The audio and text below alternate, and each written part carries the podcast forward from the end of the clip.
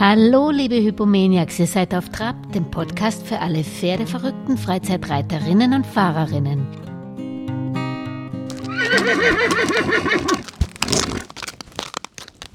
Auf Trab zu Gast ist Nathalie Penkwitt, die die Philosophie ihres Vaters Klaus Penkwitt, Erfinder der Freizeitreiterakademie, mit Bodenarbeit, Zirkuslektionen und Pferdespielen fortsetzt. Und darum geht's in dieser Episode, um Nathalies jüngstes Buch Lernspiele für Pferde. Und ich habe übrigens auch einen echten Ballakrobaten im Stall. Mehr verrate ich nicht. Schaut mal beim Instagram-Kanal auf Trab vorbei und amüsiert's euch mächtig über den kleinen Dancer. Julia muss es sein. Ich stelle ja auch nicht deine Kinderfotos mit Schwimmflügel auf Instagram. Ja, Dancer, das muss sein. Du bist einfach so süß, wie du über den Parelli-Ball purzelst. Das Video mit Kicker Dancer ist wirklich sehenswert und die Pferdespiele von Natalie hörenswert. Natalie, aber vielleicht stellst du dich den neuen auf Trabhörerinnen aus aller Welt nochmals kurz selbst vor. Ich bin Natalie Penkwitt. Ich habe schon sozusagen mein Leben lang mit Pferden zu tun, möchte ich fast behaupten. Mhm. Also mit vier Jahren ging's los. Ich durfte also schon ganz früh ganz viel reiten. Mein Vater hatte auch immer schon mit Pferden zu tun und ist dann durch mich auch noch mal wieder vermehrt dazu gekommen und es ist wieder richtig aufgelebt.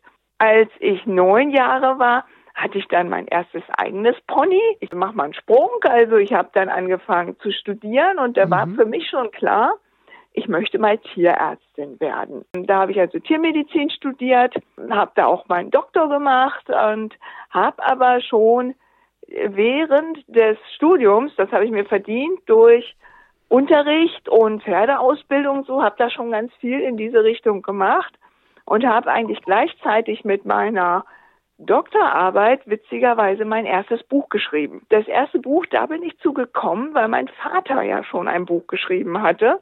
Die Freizeitreiterakademie, glaube ich, jede. auch, kennt viele Freizeitreiter, ja. Und da hatte ich das große Glück, da hat der Verlag zu mir gesagt, willst du nicht auch mal ein Buch schreiben? Über dieses Buch bin ich halt noch ein bisschen überregional bekannt geworden. Das Buch gibt es sicher noch, oder? Das war mal kurzfristig vergriffen. Ja, das ist die Pferdeschule. Also das mhm. heißt jetzt meine Pferdeschule.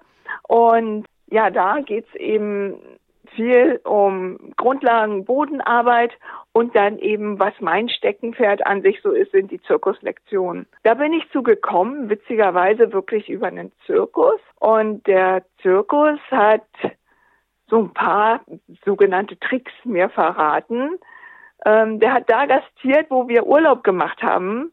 Und ähm, dann in dem Urlaub waren wir eigentlich jeden Tag in der Zirkusvorstellung, statt irgendwie am Strand rumzurennen. Und das ist irgendwie der Grundstein, sich da mal mit zu beschäftigen. Du hast Aber ja, heute gibst du ja. irgendwie Kompliment ein und kriegst irgendwie, weiß ich nicht, 17.000 Treffer auf YouTube wahrscheinlich. das stimmt, ja. Ich habe selber auch schon zwei Zirkuslektionskurse hinter mir. Ähm, ja. Wir haben ja auch, wir, erstens kann man auf deiner Webseite da auch viel sich anschauen und wir haben ja schon, das kann man auch nochmal nachhören, gemeinsam ein Podcast über Zirkuslektion ja. gemacht und über den spanischen Schritt vor allen Dingen, den du da ganz toll erklärst.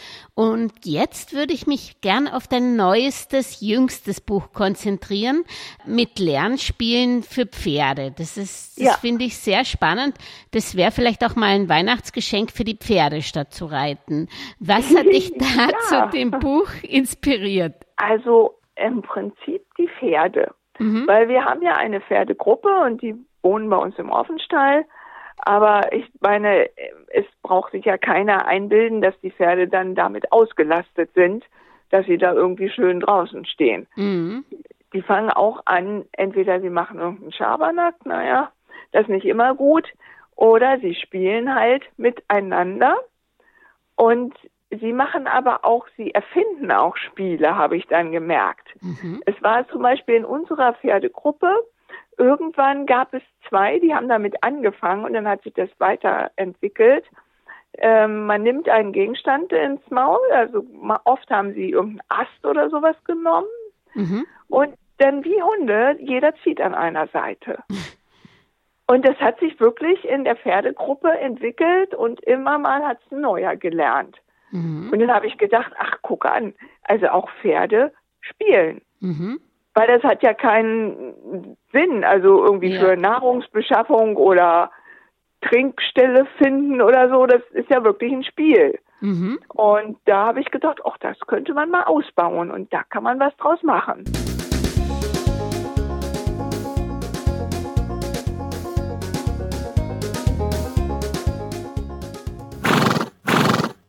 Fangen wir mal von vorne an. Was unterscheidet eigentlich Pferdespiele von Kunststücken, die man mit den Pferden macht? Oder ist, das, äh, ist der Übergang fließend? Ähm, da hast du das richtig gesagt. Der Übergang ist auf jeden Fall fließend. Aber was unterscheidet es? Also ein Spiel, ähm, das bietet ja das Pferd komplett ohne geleitet wer zu werden vom Menschen selber an. Mhm. Und dann kann ich mir natürlich als Menschen überlegen, was kann ich daraus machen? Und dann kann ich vielleicht auch sowas, ein Spiel zum Kunststück werden lassen. Also zum Beispiel dieses irgendeinen Gegenstand halt hochnehmen.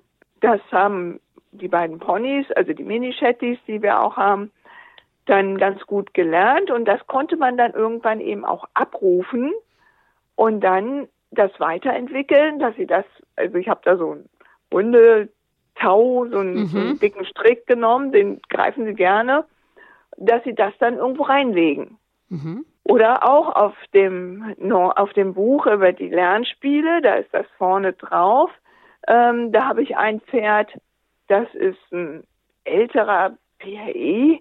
Also, da würde sie also jetzt so mal nicht sagen, das ist jetzt der Oberverspielte, ne? Mhm. Aber der schnappt sich gerne, es gibt so Bälle mit einem Griff Genau, ja. Ich, ich nenne jetzt mal keine Namen. Und äh, so kleine, ganz stabile für Pferde. Und das hat er sich angewöhnt, den bringt er hm. und legt den in den Eimer. Mhm. Und so, also da, deswegen sage ich, der Übergang ist fließend. Also die Pferde bieten halt viel an. Und wenn ich jetzt schon eine Möglichkeit gefunden habe, mich mit dem Pferd so zu verständigen, dass das Pferd weiß, oh, das wollte die von mir, das war jetzt gut, da kriege ich vielleicht sogar eine Belohnung für, hm. dann bieten sie es natürlich öfter an. Mhm.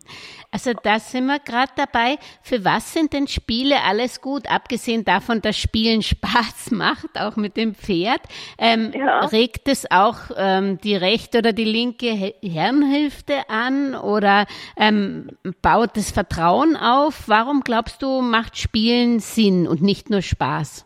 Also es verbessert auf jeden Fall die Be Beziehung zum Menschen. Mhm dass das Pferd also auch merkt, es, es darf etwas tun, also es kann auch ein bisschen kreativ sein.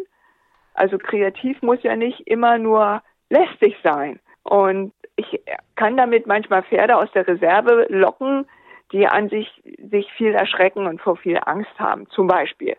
Und wenn ich mit denen das Spiel, nenne ich jetzt mal, mache, geh an den Gegenstand und schubst den, mhm da wirst du belohnt. Und wenn das Pferd jetzt mal in der, na, sagen wir mal, auf dem Ausritt irgendwie was Fremdes sieht, könnte ein Baumstumpf sein, kann ja gelber Plastiksack oder was auch immer sein. Und das Pferd denkt, oh, was ist denn das? Ich gehe da mal mit der Nase ran und gebe dem Stups.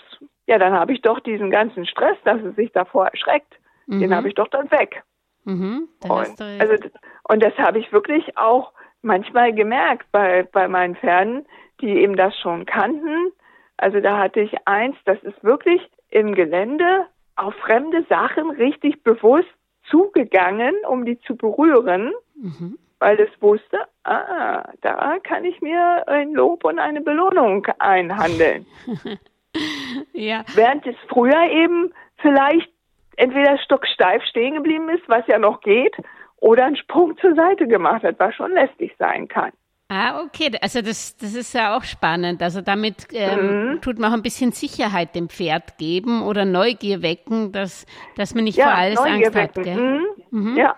Und spielt jedes Pferd eigentlich gleich? Weil du sprichst in deinem Buch von unterschiedlichen vierbeinigen Spielernaturen. Vielleicht kannst ja. du das ein bisschen erklären. Nee, also die machen das total unterschiedlich. Ich weiß nicht, ob vielleicht hat der ein oder andere schon mal die Erfahrung gemacht.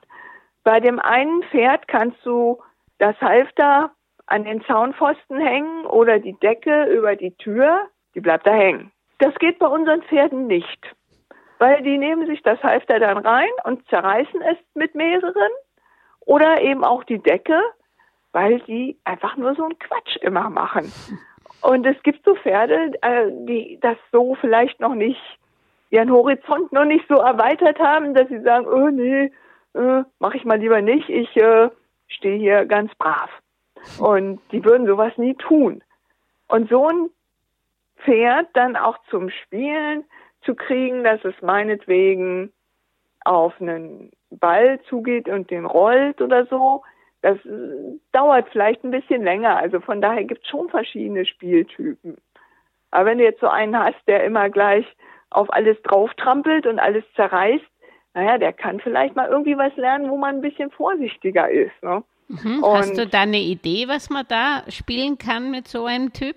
Ja, man, also man könnte sich zum Beispiel überlegen, ich lege ein Kissen auf die Erde und das Pferd gibt mir das Kissen mhm. ohne das jetzt zu zerfetzen. Also Spiele, da kann ich eigentlich vieles richten, sage ich mal. Man kann zum Beispiel, das es kommt mir gerade so in den Kopf, habe ich mir jetzt vorher nicht überlegt, aber es gibt auch im Buch, kommt das auch vor. Ja. Wenn man jetzt, es gibt ja Pferde, die sind so ein bisschen kopfscheu und die mögen das überhaupt nicht, wenn man die Ohren anfasst oder dahin kommt. Genau, ja. Und da kann man zum Beispiel dem Pferd beibringen, es steckt dein Kopf durch einen Reifen. Es gibt ja Hula-Hoop-Reifen, gibt es ja in jeder Größe inzwischen. Mhm. Steck deinen Kopf da durch und dann wirst du gelobt und belohnt. Mhm. Ne? Also, und wenn da mal dein Ohr dabei da dran stößt, ja, alles gut. Ja, das ist aber nicht gut. Gerade für kopfscheue Pferde ist ein gutes ja. Spiel, ja. Und ja. Und das Hütchenspiel, kannst du das erklären? Das ist wahrscheinlich eher für die Neugierigeren. Also bei diesem Hütchenspiel, da gibt es ja verschiedene Varianten. Und ich mache das meistens, dass das Pferd das Hütchen greift und hochhebt. Mhm. Im besten Falle mir auch gibt. Oh, und auch da war das eine Minishetty recht kreativ. Das hat das nämlich so gemacht, wenn das Hütchen lag, weil es irgendwie umgekippt war. Ähm, die haben doch meistens so einen kleinen Rand untenrum, damit sie stehen, genau, die ja. Hütchen. Und dann tritt das da drauf, auf diesen Rand, dass es wieder steht. So und geschickt. dann nimmt es das hoch. Ja. und ähm, das hat sie sich zum Beispiel selber überlegt, dieses Spiel. Ich finde das ganz gut, wenn man irgendwas auch mal annimmt, was das Pferd, ich würde jetzt mal sagen, vorschlägt. Und würdest du eigentlich so Spielzeug einfach auf der Koppel liegen lassen oder eher nicht? Eher nicht, nee. Also, also zumindest dann, wenn ich daraus eventuell mal ein Kunststück machen möchte. Ja. Weil dann ist, verliert das Pferd das Interesse daran oder es macht eben das, was zum Kunststück werden soll und ich sag mal, kein Schwein guckt. Also keiner kümmert sich darum. Ja dann wird das ja für das Pferd uninteressant, das zu machen. Ah, verstehe, die Aufmerksamkeit ist dann nicht da, die es braucht, damit es das dann auch auf, auf Knopfdruck naja, macht. und es kriegt, es kriegt ja auch kein Lob. Mhm, mh. Also wenn, wenn keiner das beachtet, ja, dann macht es das mal und ja, keinen interessiert es. Und dann ist das fürs Pferd vielleicht auch irgendwann nicht mehr so interessant und wird langweilig. Mhm. Und dann kann ich ja nicht einmal sagen, einmal ich möchte bitte, dass du es machst und einmal ich möchte, ist mir egal.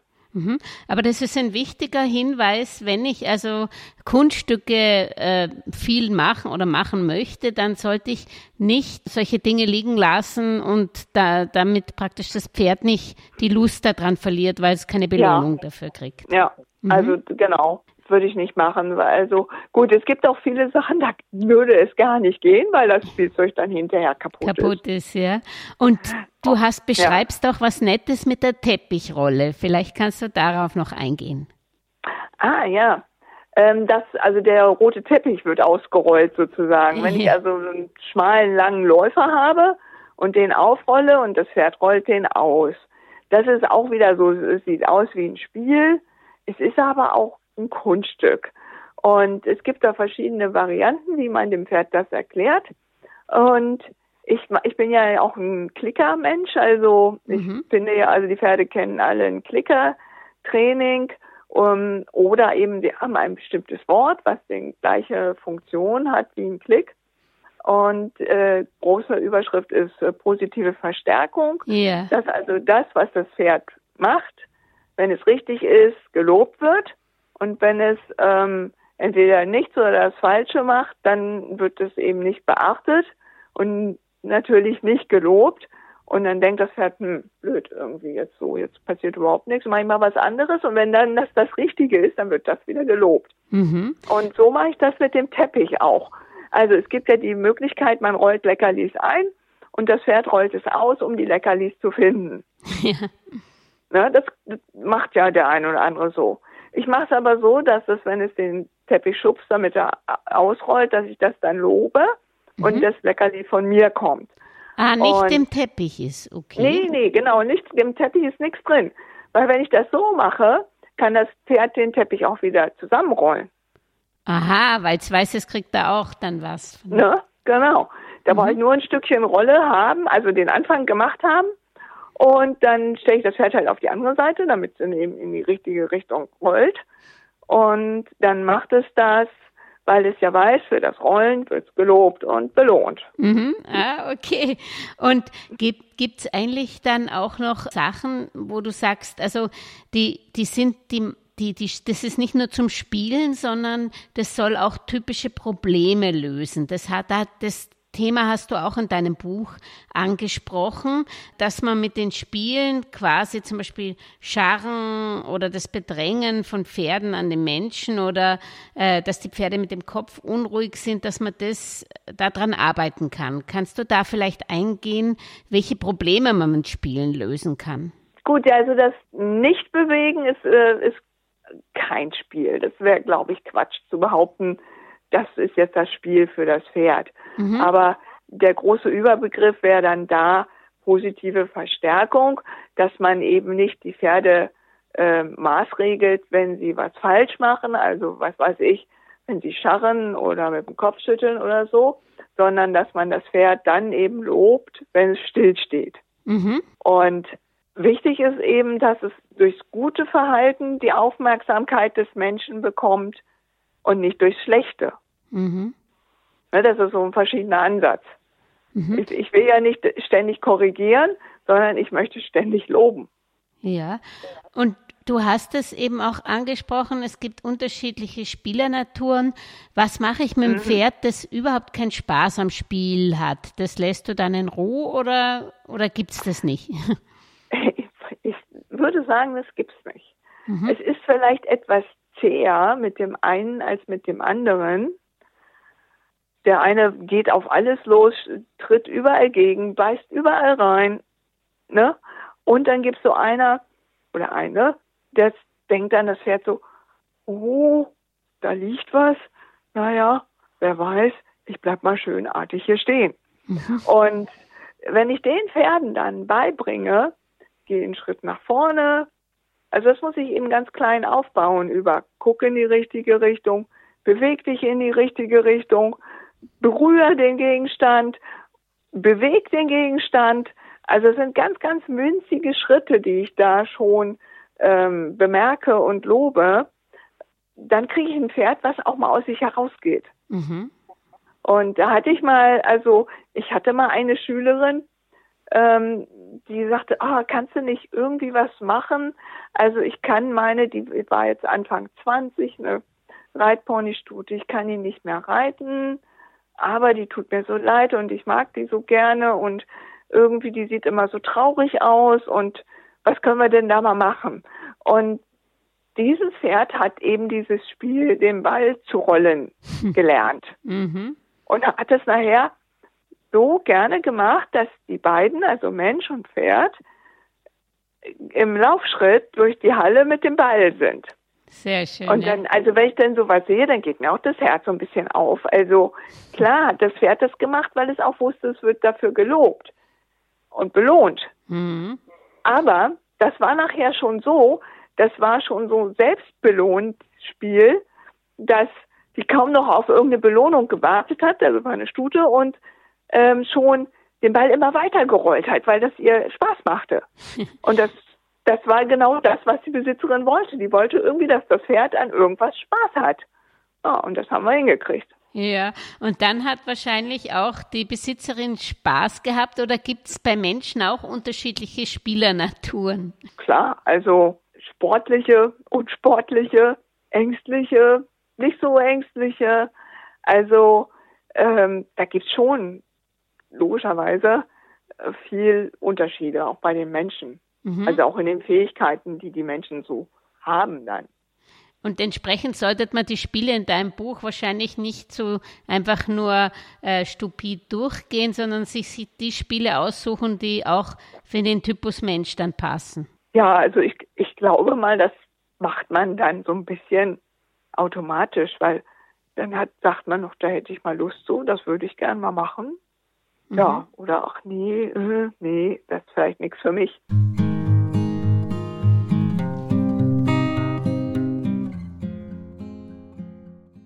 Und wie setzt du die Pferdespiele im Alltag ein? Machst du das wirklich so, jetzt mache ich eine Spielstunde oder machst du das zum Aufwärmen oder machst du das zwischendurch beim Füttern, äh, vorm Füttern oder beim Ausmisten, um die Pferde aus der, aus der Box zu bekommen? Ja, oder, wir sind ja nicht in der Box.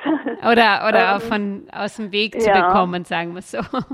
Ja, nee, also dann mache ich schon, dass ich, wir haben ja eine Halle, also die ja. ziemlich offen ist, so die Halle und dann gehe ich da rein oder ich nehme das und, und gehe irgendwie weg von den anderen, weil sonst, äh, wenn ich mit einem was üben oder machen möchte, quetschen sich alle dazwischen. Mhm. Also ich muss das schon sehen, dass ich mir dieses Pferd, mit dem ich jetzt was machen möchte, oder die beiden eben extra nehme.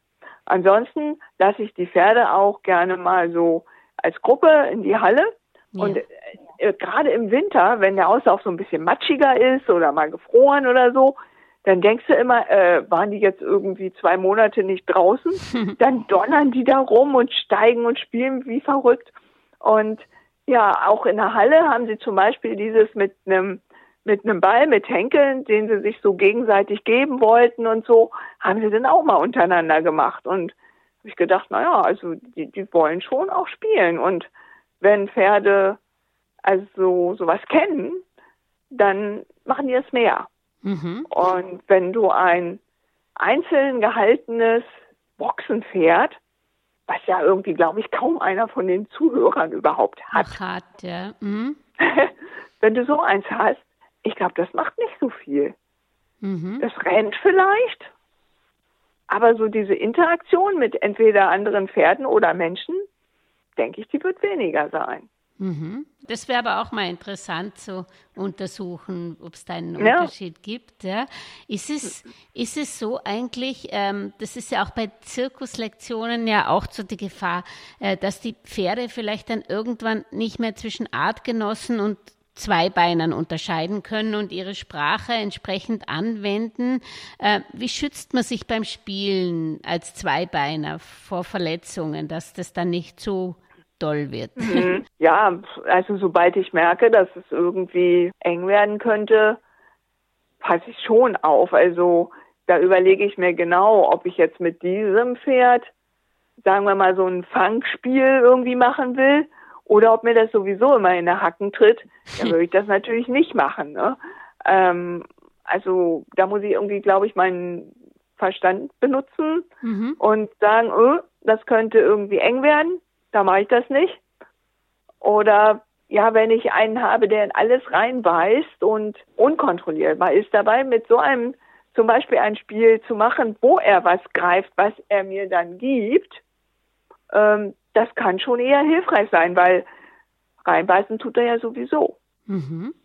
Ne, also da bin ich ja jetzt durch das Spiel nicht dran schuld, wenn er es eh macht. Und dann möchte ich ja lieber ein bisschen steuern können. Also wenn wir jetzt zusammenfassen, Spielen macht Spaß, wäre vielleicht für Weihnachten eine schöne Abwechslung fürs Pferd.